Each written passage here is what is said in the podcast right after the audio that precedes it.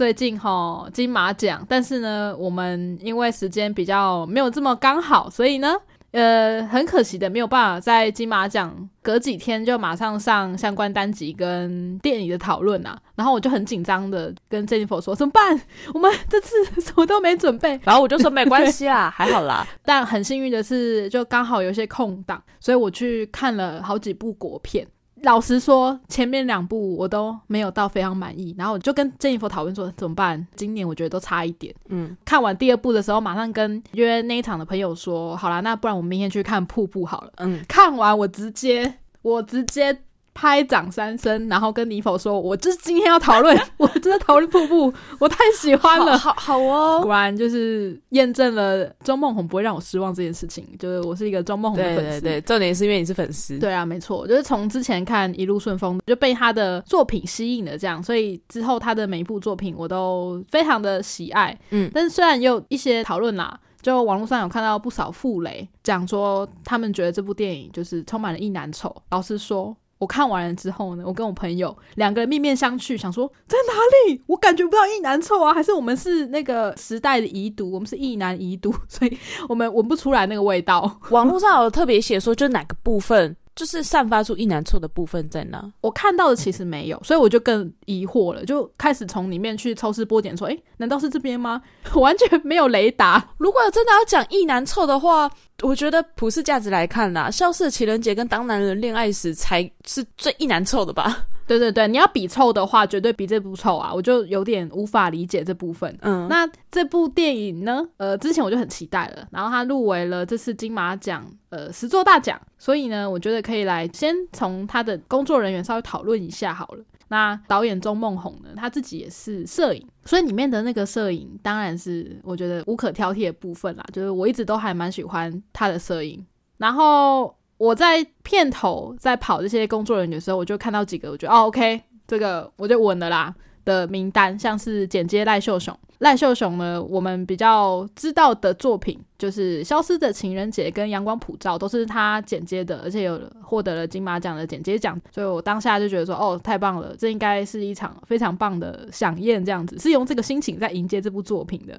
嗯，然后像那个最佳原创电影音乐入围的工作人员呢，是大家也都蛮熟悉的卢律明，就是最近几部的音乐电影配乐都是他配的，包含像《消失的情人节》。然后我记得无声也是他，对，还有返校，对这些些很大很知名的作品，他有提到说，嗯，这部电影给他的感觉是因为主角是两个母女嘛，然后他们的相处就很像是公路旅程一样。公路旅程，他打算用斑鸠琴这个乐器去带出里面的氛围，那我觉得也做得很好。就是在听的时候，你会觉得说，这对母女明明就是互相关心、互相有爱的，可是其实有些地方用针锋相对，感觉他们的感情是绵绵无期的公路旅程，这样你就不知道他们会走到哪边去，觉得还蛮有趣的。而且像中间有很多。转折的地方，他也处理的非常的好，就是在气氛很凝重的时候呢，你就会觉得说好像被这个音乐吸进去。我觉得音乐真的是蛮衬托这部电影的表现。然后还有另外一个工作人员是入围了金马最佳造型奖的许立文，嗯，他还有讲到说，其实他觉得造型是演员的一个呃，算是帮助吧，就是可以让演员更融入这个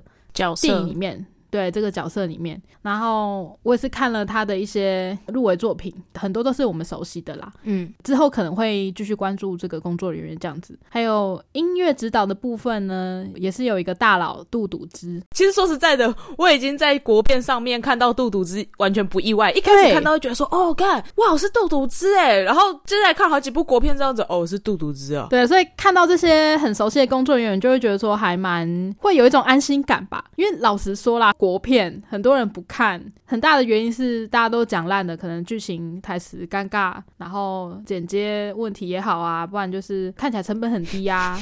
看起来成本很低这个事情会不会太过分？因为实际上就是 真的成本很低啊。对呀，所以才会都拍比较偏小人物啊，不然就是感情戏啊。因为这些东西你不需要什么，就是大特效啊，或者是很贵的预算什么就可以做出来。嗯，我其实之前就有打算说带一些没有看过国片人去看国片，可是没有挑瀑布这一部，我就觉得啊，可惜呀，我有点挑错了这样子。诶，可是因为我觉得瀑布有点。不太能入门嘛，对不对？那个频率哦，怎么说？你觉得？其实说实在的，你光看网络上大家的评论就可以知道。当然啦，每一部作品一定会有喜欢他的人跟不喜欢他的人，是。但你会发现，不喜欢瀑布的人，那个反弹力道蛮强的。哦，还是只是因为主角是女生？我不晓得。我目前看到评论，大家都是觉得说，哎，女主角演的很好，但是对于一些剧情啊，然后或者剪接，他们有一些很不能理解的地方。哦，嗯。老实说，我看完了三部，这部剪接真是让我觉得最舒畅的一次。哎，就其他的我都会觉得好像有点太多，嗯，或者是跳得太快，情绪转折太快。我觉得，呃，瀑布虽然它也有一些跳剪的部分，可是它并不会让你的情绪中断，它是让你知道说那个地方就是结束了，那幕的结束，然后你已经知道它要表达什么意思了。嗯，它也不会太多，不会让你觉得说，哎，这部分好像停太久了，有点想划手机这样。这是我觉得厉害的地方，嗯，所以我有点不太能理解，说为什么会觉得剪接怪，我也不晓得，我也并没有觉得它剪接怪啦。当然，如果要比剪接怪的话，我内心有觉得剪接更怪的国片啊，对，所以 对我来说，相较之下，瀑布还好。如果有人一直都没有看国片，或是他不常看国片，然后带他去看瀑布，我觉得这有点困难哦，可能会有点太硬了，是不是？有点难适应。那你觉得有什么是比较好入门的吗？中破塞吗？还是就比较喜剧的东西？如果你是一个常常在看一些商业大片的，我觉得看国片会有一段落差感。对我没没办法。对哈，就除非他已经有心理准备，就是他看比较低成本的东西这样。如果真的要讲的话，就是我们有一个共同朋友，他的音乐品味，然后观影品味都超级主流的。但我们大家去看《消失的情人节》，哦他就觉得哎还蛮不错。所以我觉得应该是要那种比较轻松的小品，然后可能带点喜剧的部分，会让人比较好入门。哦，也是啦，就喜。喜剧的部分，而且喜剧还是不能很尴尬的。嗯，我觉得有些喜剧片就是没有让人家笑，会有种尴尬感，会觉得啊有点太多了这样。然后因为像那个朋友，他就是去看了一些国片，他也是觉得说哦怎么那么难看。然后我现在想说哇，就是他批评的那部片评价很好，入围的奖项也很多，可是他居然评到难看，所以我想说他应该就是不太喜欢那种需要思考很多东西，可能就是悬疑片或惊悚片那种铺陈的感觉哦，可能就觉得节奏太慢啊或什么之类的。哦，也是啦，因为很。很多人看电影其实都是保持一个要舒压、轻松的心态，这样看爽的。去电影院就是要看爽啊！对啊，你都花这个钱了，当然是要看一些特效啊。我可以理解这个心情啦。嗯，好，那刚刚有讲到就是剪接的部分啊，有很多讨论呢。其实我是看瀑布的官方粉砖，它里面有一些制作的影片，那有提到说他们在做这部电影的时候有什么样的考量跟花絮的部分。周梦红就讲到说，他的电影其实就是比较偏文艺片，然后会有很多精密的计算，像。是精准的音乐跟简介的，那我就想到你刚刚讲的复评，他明明是非常认真的在考虑这些地方，但是却有复评。我就觉得蛮神秘的，我应该之后会去搜寻一下。我觉得这也还好，因为一定会有那种俗语讲的“做高老瓜，想到老奴啊”。反正你不管再怎么做，你做的多认真，总是会有人在你做这些事情当中鸡蛋里挑骨头，找到他不喜欢你的地方。哦，也是啦。对。然后其实我对一些复评比较不能理解的地方是说，他觉得既然周梦红之前有问鼎过奥斯卡嘛，就是差点被选入外语片，所以这部片他就觉得他背负起那种文化责任。这时候在想说。呃，真的有这么多人有需要背负这个责任吗？你如果要放这么大去检视一个文创或者是电影产业的话，这样是好事吗？虽然说这样会有进步的动力，但我觉得台湾的环境就是没有到很好。那人家已经做出了一个作品，然后你要这样子，这样是好事吗？就跟我们之前讨论过的那个台语事件是一样的，就是你到底要要不要这么高标准的去抨击一些他正在起步的人？这样，我记得之前就有人说，有一名导演他在。导戏的时候，通常会轮流，会一部比较偏商业一点，或者是主流一点，然后一部就是拍他自己想拍的电影，哦，就是会这样子轮流。嗯嗯，也不是说什么，就是哦，我曾经问你奥斯卡什么坎城片、威斯尼影展片，我接下来拍的片都要走这种路线。干，他是导演呢，他不能拍他自己想要拍的东西吗？对，你既然身为创创作者。当然就是想要去做自己喜欢的东西。对啊，现在很多创作者都面临这个问题啊。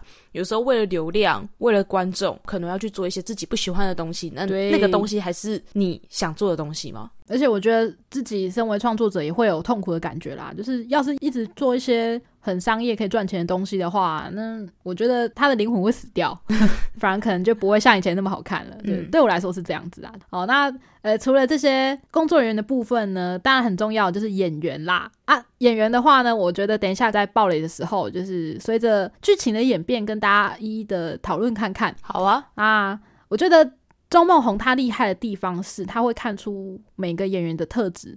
然后他会把这些特质让大家看到，所以其实我们会觉得说他的表演是很自然的，他不会让一个你不适合演这个角色的人去做这件事情。嗯，这个部分我有小小的。不认同哦，好，等一下可以讨论的部分嘛？好，OK OK，没问题。我最喜欢讨论。我算是跟你持相反意见，当然有选的好的演员，但我也觉得也有没有选的那么好的啊。有有有，这我可以理解，这我可以理解。这部电影的话，我有这个感觉，但我觉得就是嗯，小地方。OK。好，那除了演员的部分呢，我们等下会一一的来讨论呢。还有一个我想特别讲的是，我觉得这部电影呢，如果它有个代表色的话，就是蓝色哦，这个完全毋庸置疑耶。对，从海报、从预告，包含它的剧情，完全就可以知道说它的代表色是什么颜色。对，其实我觉得也是蛮方便的。它从里面就一直用蓝色色调的东西嘛，所以就表示说它整个电影的色调呢，通常都会是蓝色。那随着剧情的演变，其实它有一点调整。嗯。我觉得其实也也蛮直接，可以影响到观众的心情。诶，就是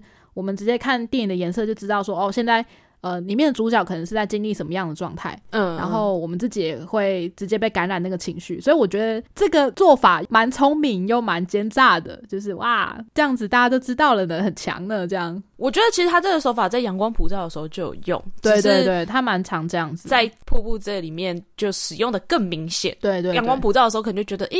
有吗？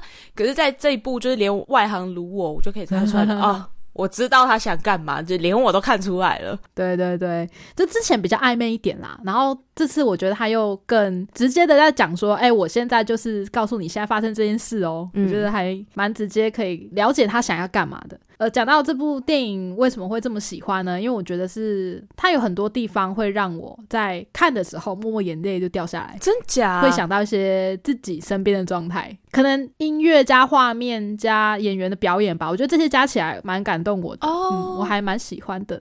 好，那你你觉得你还有什么想要讲的感想心得吗？因为我觉得想要进入暴雷的阶段了。如果我要讲的话，这部片我不太喜欢的一个点就是，我觉得它特写镜头很多。咚咚，因为我去的那一厅，它总共有九排，我坐在第七排，是那个特写镜头大到，我就觉得说，我好想再往后坐一点哦。可是它只有九排，你也只能坐最后一排了。就是这个这个脸也太。大了吧？哦，好哦，原来是关于品质的部分呢。对，所以如果还没看、想要看的人，我比较推荐可以往后做一点，没关系。哦，好。哎，那你讲到这一点啊，我就想到，其实我去看了另外两部电影，其中有一部它就是很多远景，所以有可能就是这样比较，我就觉得说我想要多一点特写，看到瀑布的时候我就蛮开心的。真假？可是因为我当然是可以接受特写，但比我的接受范围还要再更多一些，这样可以理解。我觉得他真的有放蛮多的，有可能是因为他的那个时代背景吧，就是大家就会很 focus 在脸上，应该是演员的表演又是非常嗯，他们的情绪跟状态很需要用。特写你才能看得出来，是可以理解啦。对，因为特写的时候你可以看到演员的脸部肌肉的表现，其实这一点是可以看得非常清楚的。但我还是觉得说好多，够了，够了，够了，够了，大概八十趴吧，这差不多减少到八十趴你就可以接受，可能吧。如果这样讲话，就大概就这一点吧。OK，OK，好理解。那可能是因为我有一个对比的关系，所以我就觉得啊，我还蛮喜欢的。OK，我们要来进入暴雷阶段了，所以呢，请各位。如果你是想要看瀑布的人，不想要被我们暴雷，或者是觉得啊，我就是今年没有看国片的扣打了，就是我要拿去看漫威的永恒族，OK，你就留下来听好不好？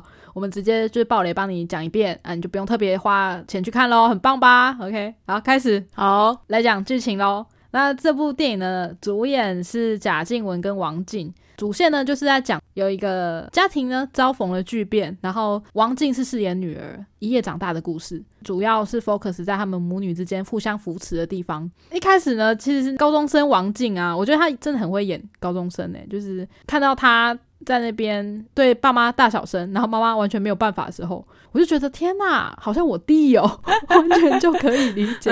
而且其实，在定妆的时候，我记得导演有叫他说：“哎，你不用特别限制你的身材，你就尽量吃胖一点，因为他们家的设定是有钱人家的吧，所以就会被富着养哦，所以其实反而会有点肉肉的感觉。难怪我就是有几幕在看的时候就觉得说，王静应该没有这么胖啊，为什么看起来很胖？对，他就没有像返校的那个样子那么干瘪，反而是感觉是一个富家子女的样子。其实一开始算是王静对贾静雯饰演的妈妈罗品文呢，就是非常的态度很差。然后没有过多久，就会发现说，哦，其实他们家是处于一个离婚的状态。然后妈妈一直都压力很大，就后来就发病了，这样子，发现是妈妈得了失觉失调症。然后其实他一开始都没有讲病名，只是会随着剧情的演变呢。然后你就知道说，哦，妈妈现在是一个非常情绪不安定的状态，嗯，然后女儿呢，就突然间变得很坚强，就是支持了这个整个家。我觉得有一个我非常开心的点，就是呢，终于又有另外一个疫情相关的作品了，有戴着口罩拍戏的电影。没错，就是里面的剧情呢，就是正在跑，可能二零一九年或是二零二零年的那个台湾的状态。呃，甚至是里面可以看到陈时中讲话，我就觉得哇，好近哦，就还蛮开心的这样子。嗯，只是说，呃，他们电影行进的那个时间点啊，我觉得可能大概十二倍速吧，因为演到后面他们已经没戴口罩了，可能就比现在的台湾时间线还要再更超前一点，可能那个平行时空疫情控制的更好吧。然后中间那个贾静雯发病的时候啊，其实我那时候就有注意到摄影有一卡是那个。王静要骑着脚踏车去医院找妈妈，因为妈妈突然间半夜跑出去，然后被人家报警，就是说情绪不太安定之类的。那一幕的摄影我非常的喜欢，当下我就想说：天哪，钟梦红又做出了让我很惊艳的一个摄影场景。他虽然是用那个摄影机跟拍脚踏车。可是我不会觉得说镜头很晃啊，很想吐之类的，反而会有拍出那个王静很慌张的样子，所以我蛮喜欢的。然后又因为是在疫情的时代嘛，所以呢大家都戴口罩。刚刚讲的那个特写的部分呢，我觉得可能是戴口罩的关系，所以要一直特写吧，就变成说他们必须要一直用眼睛去演戏，他的嘴巴就没有办法加入这场戏这样子。对，有可能，我可以理解。但我还是觉得有点太多了。好，那讲到用眼神演戏的部分呢，因为贾静雯发病了嘛，所以他基本上是，例如说，呃，他的那个外商公司的工作啊，不然就是一般的生活状态，他都有点没办法自理。然后他的情绪也变成说很会怀疑人家，然后对着女儿就觉得说，哎，你是不是乱动我的东西啊？甚至还会骂他是贱人之类的。嗯嗯，当下那个状态呢，我觉得。你看着特写的贾静雯的眼睛，你是会被她整个人吸进去的，就感觉她是一个深不见底的黑洞，我觉得很可怕。那刹那很像在看鬼片哦，对，蛮多人都说像恐怖片的。我觉得那个那几幕感觉压力超大，因为会有一点点像是站在女儿，就是王静演的这个角色去思考，就说：“哎，干，如果我今天是那个女儿，我一定觉得压力超大，因为我根本不知道妈妈发生什么事情，然后妈妈为什么这么的凶，然后紧张不安。”然后你又有点手足无措，因为不知道该怎么处理。对，这边的那个音乐又用的很好，你就会觉得很像是在之前那部电影《无声》的感觉，就是他的那个背景音也弄得非常的让你会很焦虑，我觉得很厉害。嗯，而且我觉得最惨的是王静，他是一个考生呢，他竟然要在疫情时代。要考试，然后要面对妈妈发病这件事情，嗯，我觉得真的是太难了吧。而且他才十八岁，而且他在面对妈妈发病这件事情的时候，又发现说妈妈因为发病的关系欠了很多贷款啊，或是别人的薪水什么就都没有付，就他们家其实也是负债很多。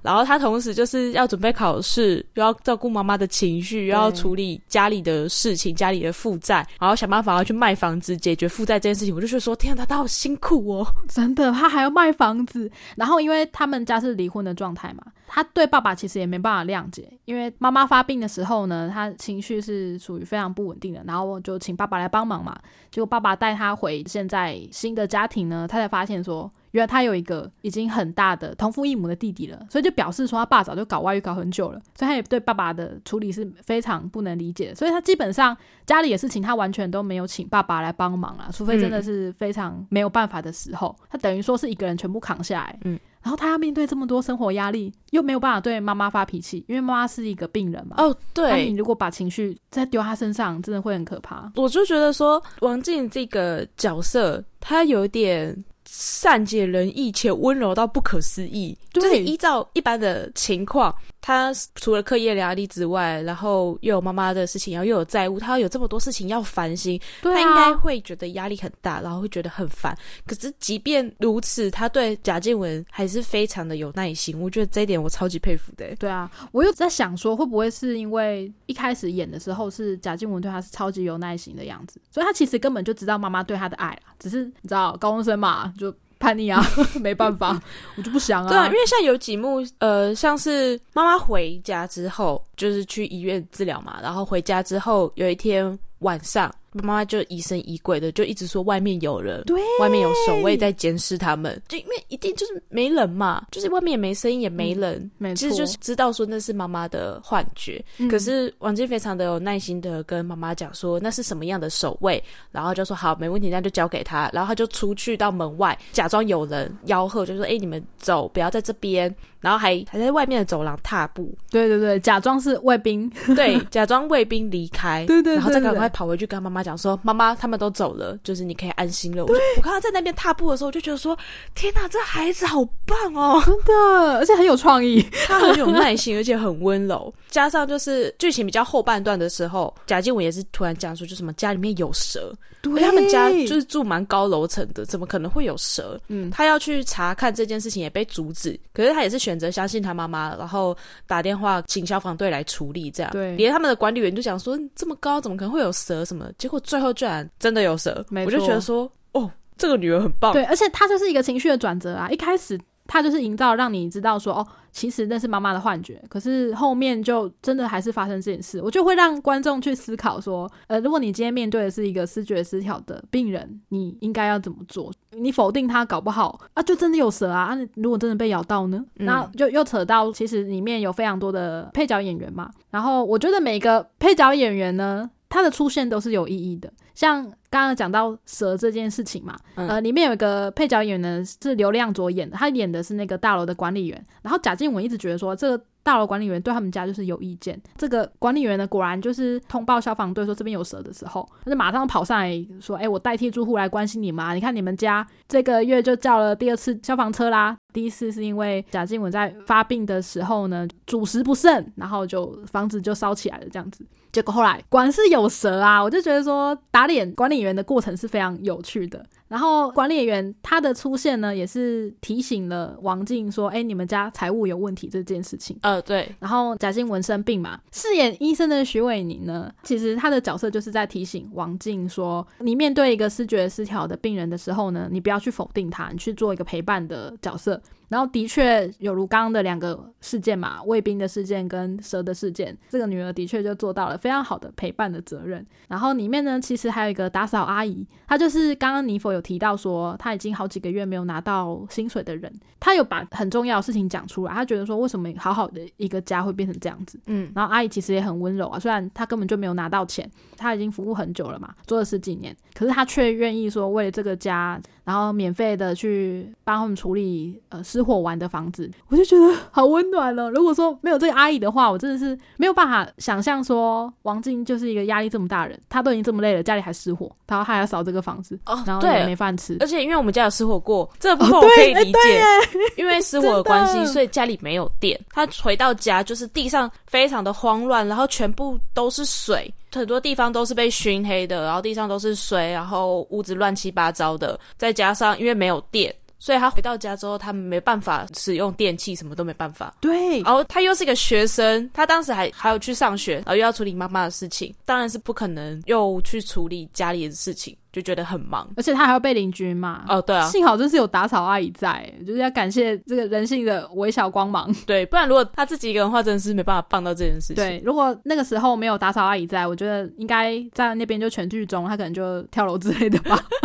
刚刚讲到演员嘛，还有一个呢，大家都喜欢的冠廷刘冠廷，他这次又是冠廷宇宙的身份出现了，他他就是演那个抓。跑到他们家的蛇的那个消防员，对，可能蛮常在看台剧的人会觉得有趣，因因为其实冠廷呃有演过那个《火神的眼泪》，也是个消防员。他抓到蛇之后啊，因为管理员有问嘛，就说。哎，那如果又出现蛇的时候怎么办？我那个时候以为刘冠廷会跟他讲说：“哦，下次再遇到这种事情的话，捕风捉蛇的业务请交给动保处。”我以为他会宣导这件事情，哎，结果没有，他就只是冷冷说：“就是下次再出现的话，你再打电话跟我们说。”我们再来处理，然后我就想说，不是动保处吗？等等，冠廷之后出现分歧喽，你不是应该讲动保处吗？觉得就很有趣。对我就原本很期待他会反驳，就就就这样没有没有，好算了。然后刘冠廷呢有说，他其实到现场还不知道说他要演什么啊，是啊，之后才知道的。对对对，所以我觉得也是蛮有趣的。就呃，如果是跟中岛合作过人，大家其实都还蛮相信他的安排的，也觉得说，哎，反正这个导演把我处理的很好，我去就好了。然后除了这些演员的部分呢？还有一个我觉得很有趣的是，因为贾静雯已经是一个没有办法去外商公司上班的人嘛，嗯，然后他后来因为吃药控制，他有因此呢觉得说我还是要出去工作才能就是负担这个家，女儿又那么小，他又要念书考试，所以他其实有去应征家乐福的工作，就是做一个管牛奶柜的人这样子。然后这个时候呢，就出现了两个我觉得我非常喜欢的演员，一个呢就是陈以文，陈以文是。呃，帮他面试的那个主任。那其实呢，我最近才刚看完，就是陈以文另外一部，他在里面演的角色形象差非常大，所以他后来演一个人很好的卖场主任呢，我有点没有办法适应。然后我又想到那个。中岛其实有讲，他觉得陈以文是一个除了偶像以外什么都能演的人。真的，我觉得他评价 非常的有趣，就他可以演好人，也可以演坏人。嗯，他的个性里面其实这些特质都有在。然后陈以文也有讲说，他觉得导演就是会看出他们这些特质，把这些东西放大，让大家觉得说，哦，你就是这样子人，所以演的就很自然。然后另外一个，我看到他出现很惊喜。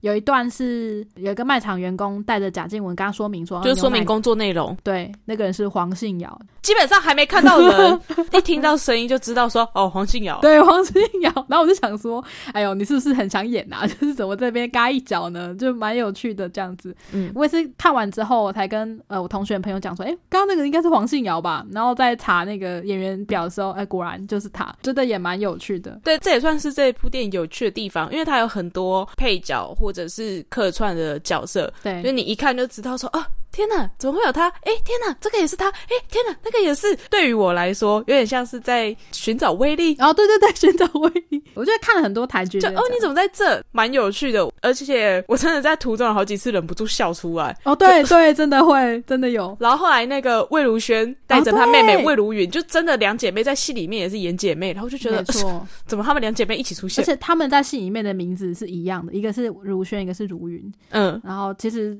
周梦红很爱这样子，他很爱把一些现实的人品丢进戏里面。像王静演的角色，他也叫王静，可是静是不一样的静而已，觉得蛮有趣的。然后呢，就是刚刚有讲到，就是魏如萱这个角色嘛，她其实是贾静雯在精神病院里面的病友。对，我想你对她应该有一些想法想要讲。对，魏如萱唱歌很好听，对，唱歌很好听，是唱歌就好了。没有，当时在金马奖。那个入围名单公布的时候，有被说是遗珠，对，最大遗珠。然后我就想说，哇，那我还蛮期待他的演技耶，就是他到底演怎样。然后就一看，就是期待太大了。我不知道哎，因为可能已经太习惯他是魏如萱了。哦，你不习惯他在戏里面的样子？对，像他之前演那个刻在你心里的名字的时候也是，我就觉得说。啊，就魏如萱啊，他没有在演别人，他就在演自己。哎，我觉得其实有些演员会这样子。我觉得我有点没有办法把他想成他就是那个角色啊。我懂，我懂，我懂。对，所以我看到他出现的时候，就觉得说。他让我有点出戏，而且他在讲什么，我其实听不懂。其实有人在讲说，是他口条也是有一点点问题，他不像是一般演员嘛，所以在讲台词的时候，我觉得有一点棒读。再加上他的台词内容啊，对，就他讲的那一段本来就不是一个非常自然的段落，不是一个非常自然的对话。他是在叙述一件事情，就自顾自的在讲一些东西，这样，所以我觉得听起来很棒读这件事情，并不能怪罪于他。对，但是其实我当下我在想说，还是这个是这个角色的设定，因为他毕竟是精神病患嘛，所以有没有可能他就是在一个情绪不是很安定的状态下，他设定可能是这样，就后来发现嗯，好像没有。可是贾静雯在后段，就是他在跟他女儿讲说他听到的是瀑布的声音的时候，就没有那么的违和。哦，对啦，所以我觉得是表演方式的问。问题呢？所以你今天那个角色换一个人来演，会自然多一点吗？哎，其实我觉得会耶。他那个角色其实也是蛮重要的，就是我们刚刚有讲到说，里面很多配角，我觉得他的出现都是有意义的。然后魏如萱她出现的角色，其实就是在提醒贾静雯说。他会听到声音这件事情，而且他会想要把他脑袋很奇怪那个声音赶走。虽然会想念他，可是不希望他再回来。所以贾静雯却去思考这件事，所以他的角色是相对很重要的。嗯，我觉得换一个人应该会比较好。但中岛的那个选角嘛，他就是觉得这个人适合这个角色，就把他放在那个位置。其实好像不会对演技有非常非常多的指导。可是我不知道为什么是魏如萱呢？哦，可以有其他演。演员来担任这个角色啊，我觉得这就是他的问题。你说他的问题是魏如萱还是钟梦红？魏如萱可能钟梦红也有一点吧。我觉得当下你会觉得说，这个人有其他人可以代替的话，可能就是这个角色没有成立，那就是变成是说这个演员不适合这个角色啊。对对，应该是这样讲，所以我才会讲说，就是前面你说周梦红会把这些演员放在适合他们的角色身上，我才会说这句话我不认同，因为在魏如萱这个角色上面，我觉得就没有放的很好。哦，对啦，的确啦，你要这样讲，我是很同意的。但其他的演员，我就觉得说都很不错啊。哦，对，其他演员都放的蛮好的。哦，流量佐真的那个管理员真的是很讨人厌。对啊，很鸡巴哎，是常扒他脑袋的。每次口罩都不好好戴。讲到扒脑袋，我就突然想到，里面其实有蛮多黑色幽默的部分。就是即便它是一个感觉呃压力很大的剧，可是呢，还是有一些桥段会让你觉得说，哦，周梦红是一个蛮有趣的人。他就安排了一个桥段是在杂货店里面，然后有个阿北就很鲁啊，就是一直在那边嫌说这饼干是不是变小了啊？就是以前没那么小啊。其实当下整个影厅是有在笑的，嗯，就他就一直鲁说到底要不要结账，排在后面的就是贾静雯跟王静两个人。就贾静雯竟然就直接扒那个阿北的头，然后就跟他讲说：“你不买就不要买。”我当时觉得哇，原来他是可以这样子的，就是以前他可能是一个就是还有蛮知书达理啊。就他后来发病之后，他就说他以前都会忍下来，他现在不想忍了。嗯，我觉得那一幕是。有一种他心情跟个性已经解放了吧，就是他已经觉得说我要做自己。然后王静也讲说，哦，他觉得妈妈刚刚那个样子是他非常喜欢的，开始有一种慢慢变好的感觉了。而且里面的色调也不再是蓝色的，开始有阳光照进来。嗯，对，阳光变多，再加上会有蓝色，就是因为大楼用蓝色帆布盖着嘛，在做整修拉皮。对，那刚好在他们搬家前。帆布就拉下来了，所以他们家也不再是蓝色，就阳光也整个透进来。讲到蓝色的帆布这件事啊，其实那个帆布是后置的哦，我是看花絮才知道的，很强诶，很厉害。就包括反射在车门上面那个蓝色的光影啊，他们都有做出来。因为其实你实际上拍摄，你不可能围着一栋大楼这么久。我还以为他们真的是找一栋正在装修拉皮的大楼，然后去拍摄，像做工人一样，就真的找个工地这样。对啊，就 反正台北很多正在装修拉皮的大楼，哎，叫我们拍一下这样。对对，结果竟然就是合成的。然后有很多地方其实他们都用了蛮多特效的，所以我觉得蛮惊艳的。就是厉害的特效就是这样子，虽然它东西有做到，可是不会让你觉得说，哎，好像有东西存在在那边这样。我觉得这就是很厉害的设计。嗯，那随着我们刚刚讲说，剧中的颜色色调已经变了嘛，开始越来越好了。贾静雯就开始跟女儿分享说。他其实会听到他脑中里面有一个轰轰声，很像机器的声音。他之后才发现说，其实那个是瀑布的声音。嗯，然后就是反映了整部剧这样子。当下其实我有点小鸡皮疙瘩。结果在后面呢，有一个非常大的事件，就是女儿跟同学跟老师一起去溪边烤肉。嗯，然后遇到了水坝无预警的泄洪。对，然后很多同学都被冲走了。然后当下其实就有那个贾静雯形容的那个声音，就是有轰轰声，然后很像东西冲下来。女儿王静也是听到那个声音呆掉，她知道大事不妙了。嗯，我当下有一种非常害怕的感觉。我觉得这部电影厉害的地方，就是它有很多地方让我会捏着手心，会想说拜托不要出事，会跟着那个情绪转折。我那时候心里就两个想法，第一个就是。对，我也是希望王静不要出事，因为就想说他们已经渐渐的要越来越好，步上正轨。对，如果真的发生什么事情的话，感觉就是一个悲剧这样子。对，妈妈会崩溃。然后另一个想法是，哇靠，也太贴近时事了吧？哦，对，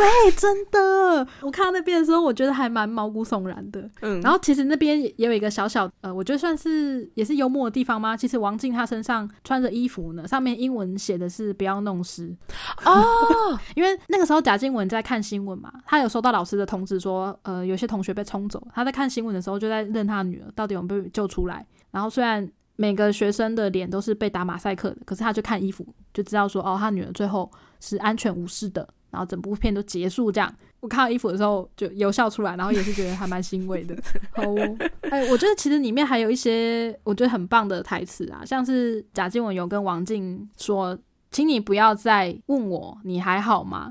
我会努力的，就是越来越好，赶快赶上王静的这个意思啊。”然后我就觉得说还蛮窝心的，就是贾静雯她已经很努力了，然后幸好是有王静的陪伴，所以他们才可以一直走下去。中间真的还蛮多事件的，我觉得那些事件还蛮精彩的啦，大家去看一下。虽然已经听完了，但我觉得你有去看过这部电影的话，感觉会不一样。好啦，来讲一下我们两个的一些心得好了。对，一些心得，以及对于其他我们看到的影评。产生不解的地方。对，请请问我们是异男吗？我觉得我们就是异男，不是异男，我们臭到不行哎。对，看到这部电影的复评，我真是蛮吓到的。我就想说，嗯，到底有什么异男臭的地方吗？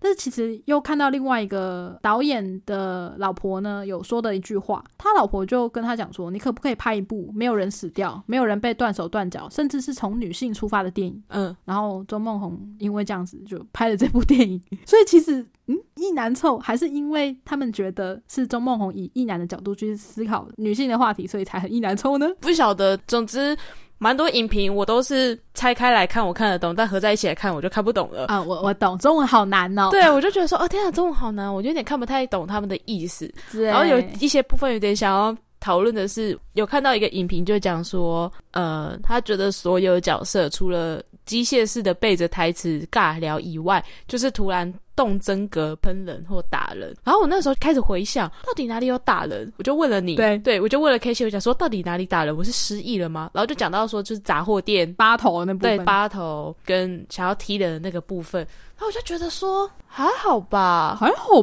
吧，要是我会扒下去啊。我可以，一定是因为社会新闻看太少了。你看现在社会新闻，对，真的。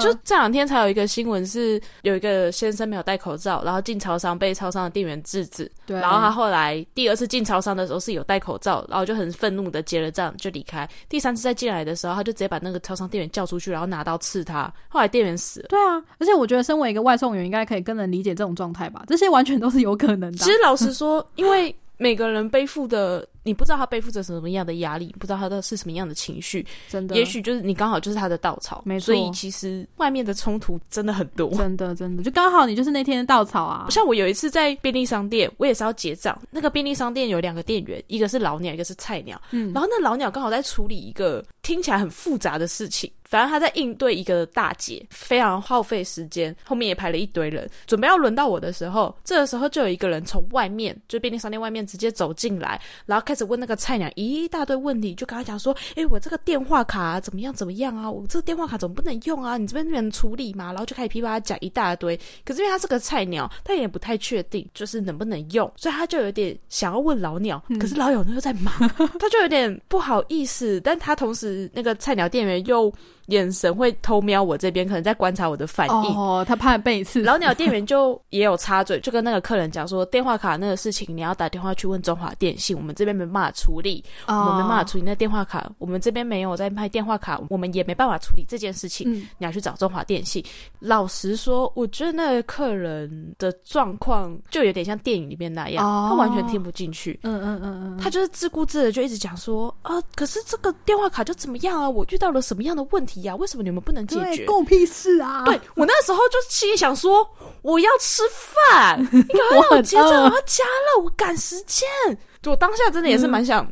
扒下去的，我真的是差一点，差一点，差一点就是没有，我差一点就是脱口而出讲说他们就办不到，你就不要再为难他们了。嗯，可是因为我也有发现对方的状况有点像是听不下别人说的话哦，所以我就想说算了，我就再多等一下吧，为了你的生命安全着想。所以那个影评就讲说整部都是这样，我就心想说这还蛮日常的，其实真的外面就是因为生活压力太大或各种原因，真的会突然发生一些事情。很负评，然后讲的很批判的影评呢，我觉得其实都有一种高高在上的感觉。你好像没有很认真观察社会上的事情哦。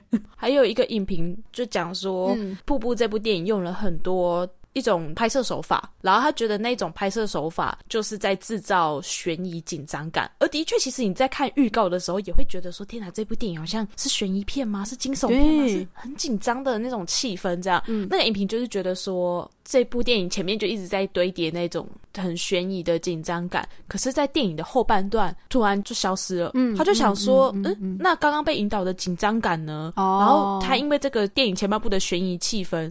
他也没办法好好的去理解这个母女的关系，前半段好像是对立的，可是到后半段为什么又变成就是很温馨？然后也有很多人说这是一部很温暖的电影，对啊，所以他就觉得很困惑。哦，然后我就觉得说，天哪，讲这种话的人一定没有一个歇斯底里的妈妈。真的，你们是不是应该跟尼否交换一下妈妈，体验一下？真的就是会这样哎，真的，我妈也是啊，就是她会在。